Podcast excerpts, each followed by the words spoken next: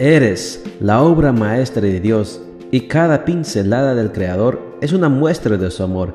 Presentamos la lectura devocional para damas, Pinceladas del Amor Divino, escrito por Erna Alvarado Poblete en la voz de Ruth Vargas desde Estados Unidos para todo el mundo de habla hispana. Muy buenos días querida amiga. El Señor te bendiga y te guarde. Hoy es lunes 2 de agosto. El título de la matutina para hoy es Como un pájaro solitario en el tejado. Nuestro versículo de memoria lo encontramos en Salmo 102.7 y nos dice, No duermo, soy como un pájaro solitario en el tejado. El hábitat natural de las aves son los lugares rodeados de vegetación. Acostumbran a hacer sus nidos en las ramas de los árboles, donde crían a sus familias y se protegen de los depredadores y las inclemencias del tiempo.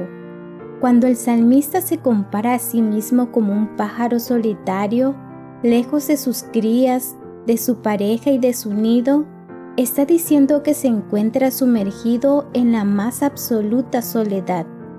Lo que se retrata en este salmo es la soledad que envuelve al alma, al corazón y a la mente cuando se ha sufrido una pérdida significativa, como la muerte de un ser querido o el destierro, dejando lo que forma parte vital de la existencia. Cuando esto sucede, se experimenta una sensación de nostalgia y melancolía. Se escapa el sueño y un nudo en la garganta impide comer. Frente a este cuadro desolador y oscuro, solo la presencia de Dios puede traer luz. Lo vemos en el final esperanzado del mismo Salmo 102. Pero tú eres el mismo. Los hijos de tus siervos habitarán seguros y su descendencia será establecida delante de ti. Cuando nos asaltan la nostalgia y la melancolía, es bueno llorar en el regazo del Padre Celestial. Él ofrece consuelo.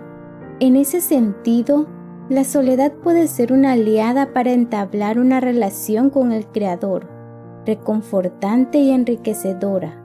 ¿Te has sentido alguna vez así? Las pérdidas son inevitables, resultado de la separación entre el ser humano y el Creador. Pero Él no nos ha dejado solas, prometió estar a nuestro lado y lo cumplirá. Aférrate a sus promesas que son nuevas cada mañana. Allí estábamos, frente a frente. Me relataba lo duro que fue ver apagarse la luz de la vida en los ojos de su hijito de apenas 12 años. En sus palabras no había desesperación, solo lágrimas que secaba con manos temblorosas. La miré a los ojos y le pregunté cómo lograba estar tan serena. Me miró como incrédula, como pensando, si tú dices ser hija de Dios, ¿por qué me preguntas eso? Pero no lo dijo, solo levantó su dedo índice y sus ojos al cielo. Así respondió mi pregunta. Luego se levantó, me besó en la mejilla y se alejó en silencio. Caminó unos pasos, volteó a mirarme y susurró, es la paz de Dios. Esa paz de Dios también te puede alcanzar y consolar a ti.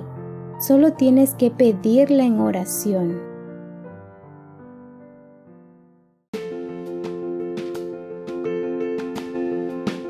Les esperamos el día de mañana para seguir nutriéndonos espiritualmente. Bendecido día.